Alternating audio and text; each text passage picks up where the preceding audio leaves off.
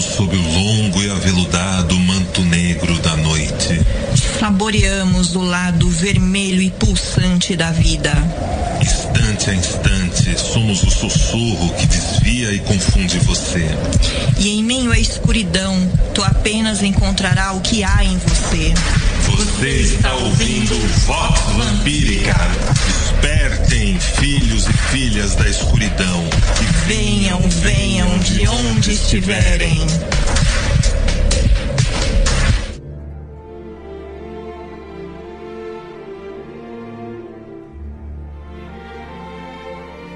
Sejam muito bem-vindos a mais uma edição do Vox Vampírica, aqui na Rede Vamp e em formato podcast. Saudações ouvintes, eu sou a Chendra. Eu sou o Lorde A e toda semana nos encontramos em algum momento, dentro ou fora do tempo, nesta ou em outras dimensões. Sejam muitíssimo bem-vindos a nosso encontro de hoje. Amada, hoje decidimos um tema. Um tema aparentemente estranho, não é mesmo? Por que seria estranho? Bem, porque tudo que é no Vox Vampírica geralmente é estranho. E vale a gente sempre contar que o Vox Vampírica está sendo produzido e gravado na Vamp Tower, no nosso estúdio, que também é o meu home office. E aqui nós temos a aventura de fazer um podcast acompanhado dos nossos cinco gatos. É verdade. Eles sempre ficam aprontando aqui ao redor da gente, pula pra lá, pula pra cá. Então, se vocês escutarem alguns barulhos estranhos no fundo, pode ter certeza, é gato aprontando.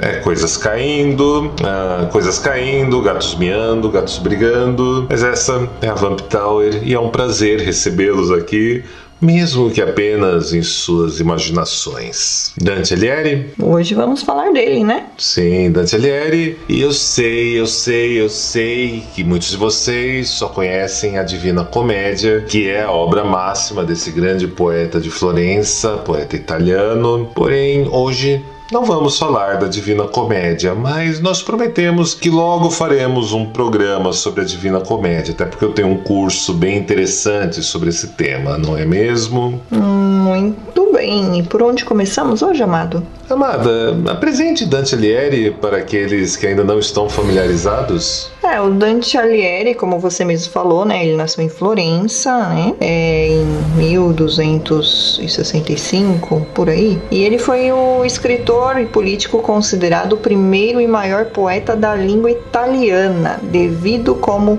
definido como Il Somo Poeta, o sumo poeta. O maior de todos, o que Shakespeare foi para a Inglaterra, Dante foi para a Itália.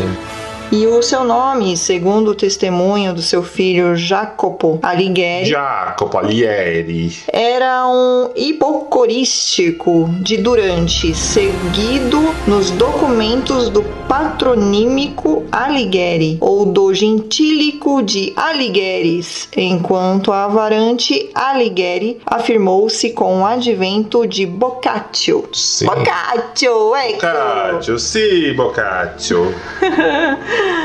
Tendo vivido numa época fortemente marcada pela decadência militar da Ordem dos Templários no ultramar e, sobretudo, pela perseguição, prisão, condenação e abolição dos mesmos cavaleiros monges pelo rei da França, o Filipe IV, O belo. o magnânimo, manipulando o Papa Clemente V, esses fatos marcaram fortemente Dante, que, possuído de um bom senso de justiça e sabedor como todo mundo civilizado do caráter ambíguo o monarca francês, revoltou-se contra essas injustiça, injustiças, né, no plural, denunciando-as junto do poder político e até mesmo terá marcado presença política num episódio turbulento ocorrido em Florença com o Papa Bonifácio VIII em 1302, Filipe IV convocou estados gerais para acusar o sumo pontífice de heresia e em 1303 enviou um grupo armado a Florença, ao palácio de Anagni, onde reteve o Papa prisioneiro por três dias, até que o guarda papal, os templários, apoiados pela burguesia local, em cujo número possivelmente se contraria Dante, libertaram Bonifácio VIII, que vivia viria a falecer um mês depois por causas pouco explicadas. O que será que aconteceu com ele? Envenenamento, eles dizem.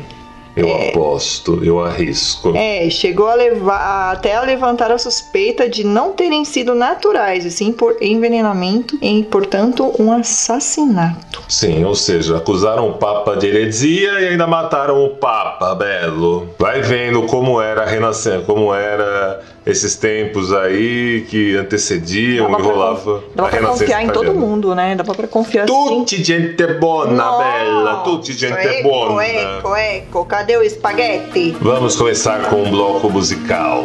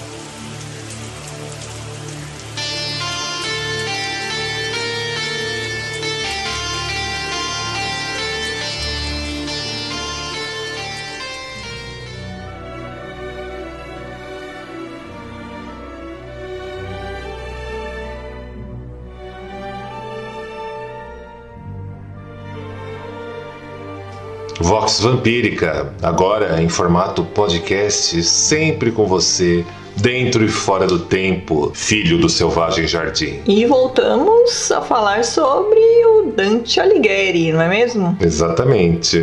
E, Amado, como é que foi o esquema das amantes, dos amores do Dante Alighieri? Conta aí pra gente o que, que foi que aconteceu aí nesse babado todo. Eu acho que você quer que eu fale sobre os fiéis do amor. Il fidele d'amore. Ecco. Ecco. Fedeli d'amore foi um movimento. Fala italiano! Fala italiano! Mandando um beijo para Ecco. nossas ouvintes, Sônia Scarlett Sicari e Sara de Itália. Tá parecendo aquele programa italiano de música italiana que rola de domingo aqui nas rádios de São Paulo. Tem que falar, a gente Rock vampírica alto. italiana. Já derrubei um, já derrubei um monte de livro aqui Daqui no a pouco os vizinhos vão chegar aqui pensando que a gente tá brigando em italiano, ó que chique. Pois é, tinha aquele programa Bang Bang italiana, né?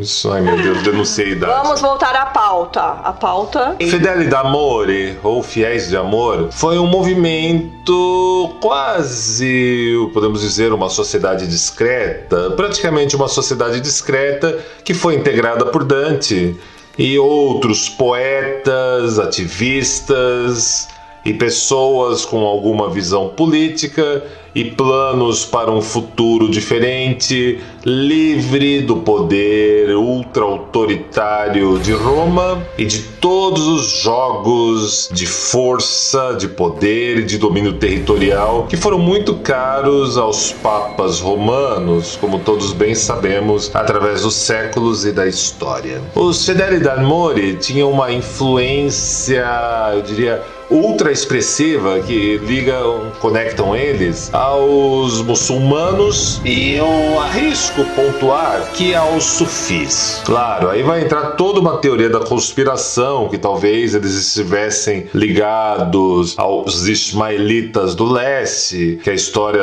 legou o nome de rachachins ou assassinos. Há outras que vão conectá-los diretamente aos movimentos de mística e espiritualidade conhecidos como sufis. E tudo isso é interessante. Tem um quê, tem um ponto, tem algo aí que eu não pretendo, ao menos hoje, abordar ou aprofundar nessa edição. Mas o que mais nos interessa é que esses poetas produziam muita prosa, muita poesia. Muitas delas falavam sobre a amada, sobre os campos verdejantes, e dentro dessas poesias, algumas delas tinham expressões em italianos que diziam: Olha, observa, lê isso aqui de verdade, porque essa é diferente das outras. E aí você encontraria um código secreto dentro das poesias que pareciam aparentemente bestinhas, aparentemente odes às belezas da natureza, sobre uma amada jornada quase sempre inalcançável inacessível. E qual era esse código, amor? Você me pergunta. Bom, vamos falar um pouco sobre ele. Basicamente, o poeta, eu diria o conspirador, para debater suas ideias, ele se apresentava quase inexoravelmente como o amante. O amante tinha uma amada, ela vivia em um jardim quase inacessível. Às vezes, ela era como uma flor que despertava nele o que ele tinha de melhor, mas também despertava sua fúria, sua sede de mudança. Ela era o que se ficou convencionado a chamar de uma doutrina secreta. Uma doutrina secreta que permitia você, vamos dizer em termos anacrônicos e mais modernos, perceber a sua verdadeira vontade, o que lhe era transparente, a sua razão de ser. Só que você percebia aí como era uma doutrina secreta, tudo era contado, assim como na alquimia, por meio de alegorias, por meio de metáforas. E lembra, amada, que eu falei sobre um processo, uma doutrina, um caminho, um caminho que envolvia instâncias e estações, uma jornada através de um mundos imaginários, de uma terra incógnita. Eu vou chamar mais um bloco musical e a gente já fala mais um pouco sobre isso.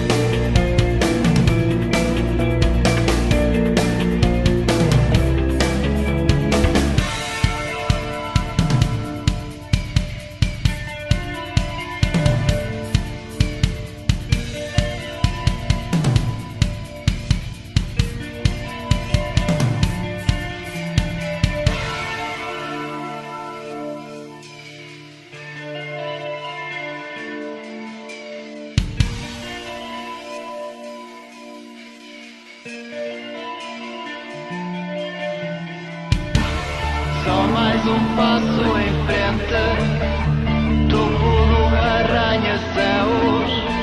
Todo mundo parece colabar, até beijar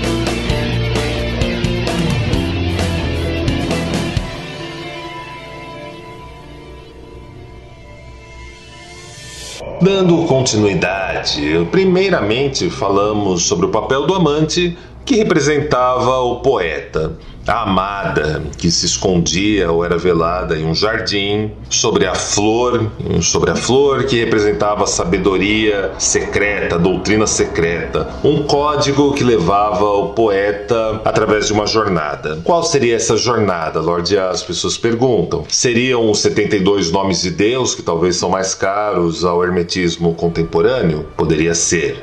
Porém, como eles tinham uma influência, uma inspiração que remete ao Oriente Médio, eu gosto de pensar que eles então se inspiraram nos escritos de alguns sábios, como Mansur al-Halaj, Ibn Arabi. Possivelmente eles devem ter tido acesso aos escritos de Abdullah Ansari de Herat, que viveu entre 1006 e 1089 e escreveu Os Cem Campos. Aqui no Brasil teve uma tradução muito boa dessa obra, feita pela editora Polar, chamado As Cem Estações da Alma, conforme o sufismo, onde o poeta, onde o místico, onde o sufi, ele vai realizar uma jornada através dessas 100 regiões, dessas 100 terras, desse percurso. Em cada um ele vai entrando em contato com algo, com uma visão muito maior, muito mais vasta. Essa, essa é a pegada. É interessante pontuar que no idioma árabe, esse conhecimento é o conhecimento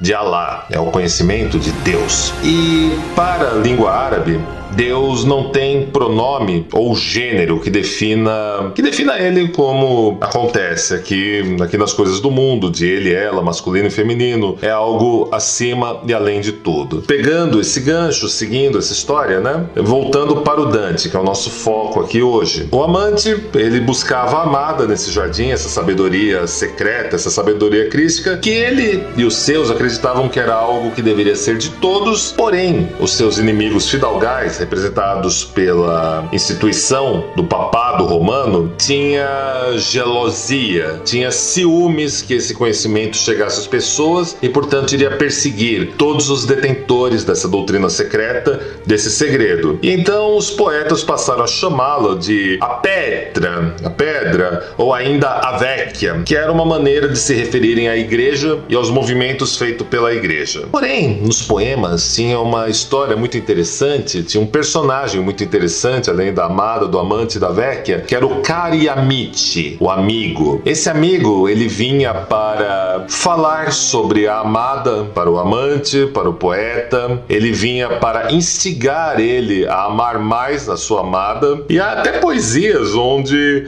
o mesmo amite, o mesmo amante convidavam até outras donzelas e outras damas para contemplarem a sua amada junto com ele. É, na verdade ele fazia isso pra disfarçar o amor dele pela amada, amada, né? De fato, né? Como que se chamava a amada dele? Aí que é, é aí que entra o ponto. Essa era a jogada que eles faziam para velar toda essa transmissão e comunicação de conhecimento entre eles. Tudo debaixo do, do tapete. Exato. A gente teria que daí, a gente está falando de Dante, a gente deveria falar de Beatrix, que foi a grande musa do poeta. Conta a lenda que ele a conheceu com 9 anos, reencontrou a 9 anos depois e, bem, E com 18 anos que a mágica aconteceu. a mágica supostamente aconteceu porque foi um amor platônico. Foi. E aí a gente remete à grande influência do platonismo, dos escritos de Platão, sobre a obra de Dante e sobre tudo isso. Porém, é, eu acho tanto que a Beatriz ela vai reaparecer na Divina Comédia, mas Beatriz Portinari. Beatriz Portinari. Mas eu acho que dela é melhor a gente falar dessa parte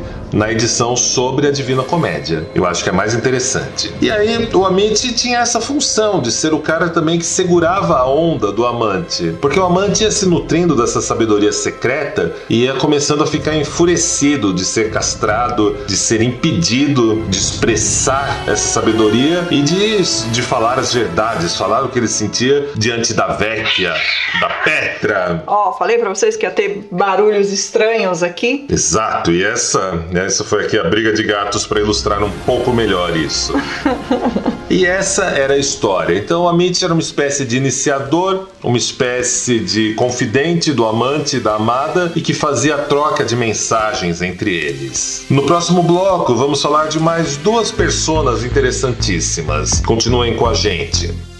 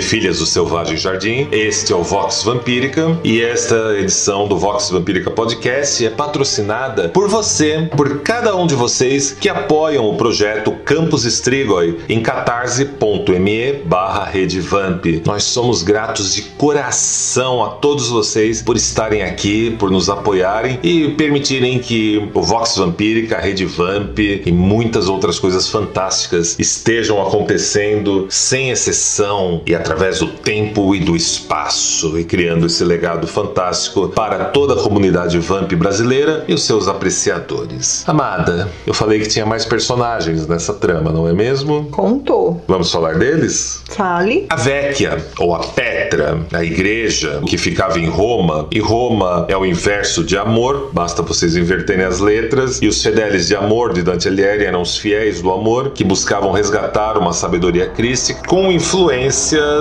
com influências, eu diria, bem fortes do Oriente Médio. E isso a gente só assim vai desenhando um contexto muito mais amplo que não deve se restringir só a isso. Do lado da Vecchia, ou a Petra, nós tínhamos um outro personagem que figurava nas poesias dos Fedelis d'Amor, que era o Malaboca. Ele vivia para acusar, difamar e perseguir o amante para lhe expor, ou ainda fazê-lo se expor, ou ainda acusá-lo, levá-lo ao limite que ele não aguentasse mais e surtasse, gritasse, se jogasse contra a velha, e aí eles podiam dar cabo do amante.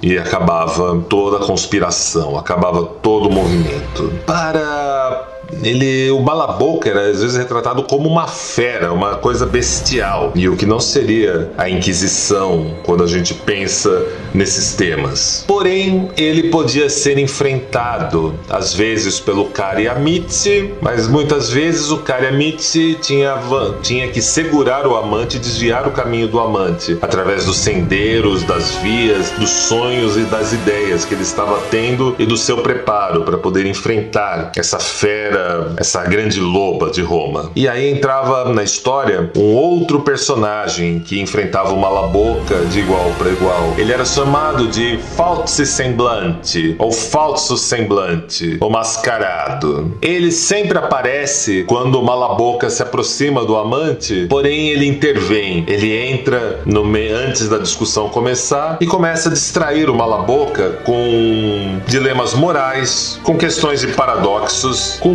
tudo que vocês podem pensar que possa levar a falsos consensos entre o Malaboca, a Vecchia e os objetivos do Kariamitsi e do amante. Esse era o mascarado, o falso semblante, que você nunca sabia exatamente qual era o movimento dele, o que ele queria de verdade. Você só percebia sempre no final da historinha, no final da poesia, que ele estava lá para desviar o foco de atenção e muitas vezes nas poesias sabe o que o falso semblante fazia quando dominava a fera, quando dominava Malaboca, com todas essas questões morais, com esses paradoxos, com esses falsos consensos? O quê?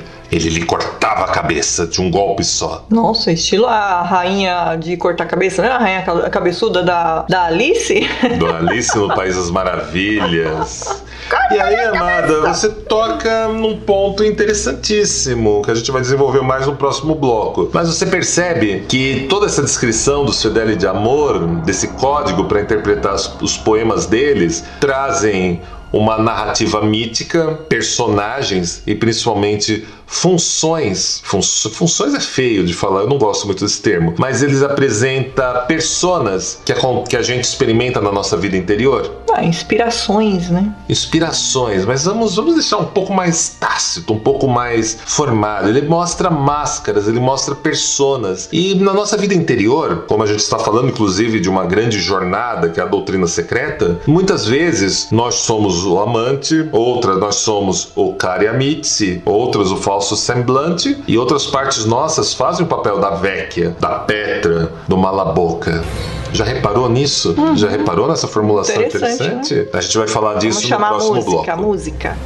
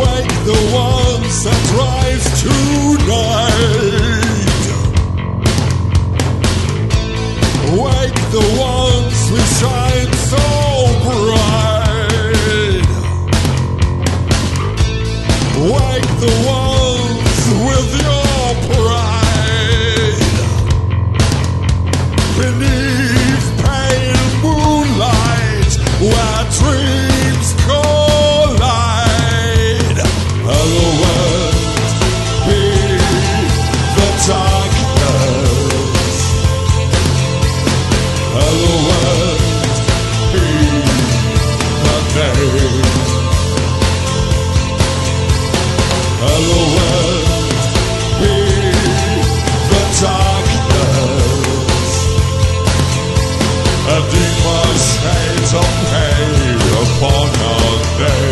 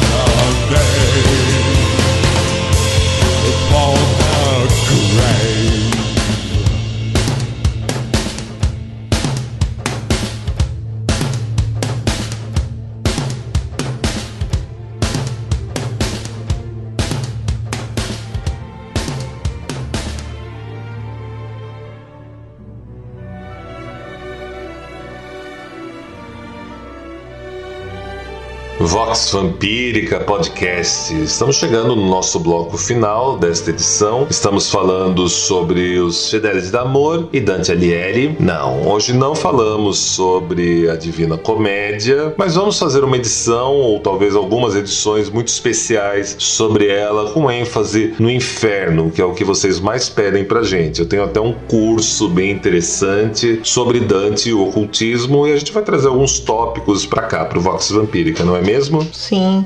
Ah, Amado, sabe o que eu queria comentar? A Beatrice, Beatriz Por- Portinari, ela viveu só 30 anos. Ela morreu super jovem. Morreu super jovem. Muito jovenzinha ela faleceu. E o túmulo dela, né? O túmulo dela fica lá na. Ah, em Florença. Florença, na Itália. É, ela fica lá na, em Florença e por incrível que pareça, esse cemitério é, é esse cemitério fica ali perto da sede paroquial. Né, que é conhecida como a Igreja de Dante e é vizinha da casa dele. Sim. É ali do ladinho, tudo ali pertinho. Interessante, né? Muito. A Itália renascentista e seu jogo de Saturno é um tema fantástico. Eu joguei algumas pistas sobre isso num artigo aí no redvamp.com, chamado inclusive o jogo de Saturno, que se eu fosse vocês, eu dava uma procurada por ele, que vocês vão encontrar coisas interessantíssimas. Até mesmo a participação de Vlad da Casa Bassalab, o Drácula histórico, nas cidades do norte da Itália, intervindo em alguns assuntos papais e fazendo alguns movimentos pela Ordem do Dragão que existiu historicamente. Sabia disso, amada? Interessante. E lá também a gente vai ter o surgimento e afirmação de algo chamado tarô, que vocês conhecem, que eu sei. Porém, aqui a gente voltando para o nosso foco de hoje, nós procuramos apresentar para vocês uma formulação bastante singular, bastante interessante sobre como os Fedeli d'Amor, esse movimento conspiracionista, essa discreta sociedade italiana, tinha o seu código, tinha as suas ferramentas, as suas armas e as personas para falar e mapear a vida interior e a vida interior através de uma jornada por um território, por uma terra incógnita, por um mundo imaginalis, onde o integrante realizava uma jornada alquímica de transformação, né? Porém, essas medidas que a gente apresentou aqui, dessas ferramentas na figura do amante, da amada, da vecchia, do malaboca, do amite e também do falso semblante, são aspectos do nosso, da nossa personalidade, principalmente do ego, que a gente acaba lidando. Do lado da vecchia e do malaboca, nós temos tudo aquilo que nos leva a um aquele nihilismo pueril que tudo nessa, nesse mundo é ilusão, nada vale a pena, tudo vai dar sempre na mesma, ó céus, ó vida. Eu sei tudo o que vai acontecer porque eu faço acontecer exatamente daquele jeito. Do outro lado, do Amitse, do falso semblante, e por que não, da amada, nós temos as inspirações, poetas, filósofos, músicas, tudo aquilo que eleva nossa percepção para algo que vai além do que oferece a Vecchia e o Malaboca, que é só materialismo e imediatismo, paranoia e tirania e pequenas gratificações imediatas e indulgentes que talvez até nos alimentem momentaneamente, mas não fazem um trabalho a médio ou longo prazo e nos dá sempre a ilusão de que todo mal que sofremos, os modernos falam em termos de sombra, não não residem na gente, sempre tudo é culpa de algo, é culpa de alguém, é algo exterior a você que não tem como você tocar, então não vai mudar nada. A gente bate aqui nessa tecla. Não, a matéria-prima que realmente importa e para o qual você pode usar essas máscaras, essas armas, essas ferramentas que comentamos de forma em passant e é com finalidades apenas de ilustrar um pouco da sabedoria italiana e do Fideli d'Amor, como vocês podem começar a experimentarem, investirem tempo, energia, arriscarem apostarem e colherem resultados. Eu posso lhes dizer que é algo bastante inédito no contexto do ocultismo brasileiro, então é uma tecnologia de ponta, de vanguarda que a gente compartilha com vocês, ainda que venha dos tempos da Renascença italiana e com um adorável perfume de incenso e com sonoridades que nos remetem ao Médio Oriente. Eu agradeço a todos pela participação, deixem comentários, mandem mensagens de como está sendo tudo isso isso para vocês. Amada, É, deixem sugestões também, né? sugestões de pauta. É, sugestões de pauta, o que, que vocês gostariam que a gente é, abordasse aqui no programa, né? Assuntos, sei lá, músicas. Pode deixar pra gente aí nos comentários aí do podcast, né? Deixa aí nos comentários que a gente vai colocando em pauta o que, que vocês gostariam que a gente falasse aqui. E a partir da próxima edição, queremos a participação de vocês através do WhatsApp ou do Telegram 988 448689. Tem no link aqui do podcast, queremos que vocês mandem mensagem de áudio, mas com um detalhe. Antes de você, quando vocês vão gravar o áudio, vocês apertam o botão, contam até 10 e só depois vocês começam a falar a sua mensagem, o seu pedido de música, a sua reflexão e quando vocês terminam de falar, vocês não soltam o botão, vocês contam também até 10 para dar o tempo da gente pegar o áudio de vocês limpinho e poder colocar para vocês participarem aqui do Vox Vampírica. Nossa próxima edição, nós vamos pegar o gancho do Marquês de Sade e vamos falar do Leopold Sax Masoch e sua contribuição ao imaginário, ao ocultismo e o erotismo e o misticismo.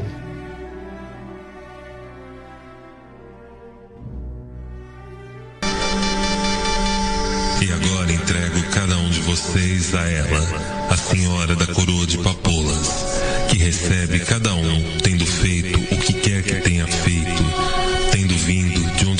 tenham vindo, em seu abraço marmório e deletério.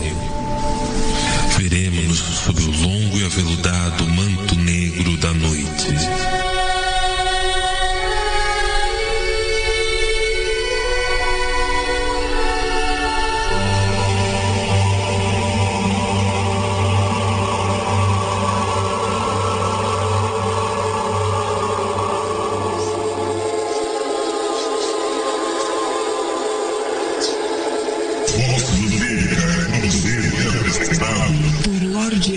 Lorde A e senhorita Chandra Sahasra. E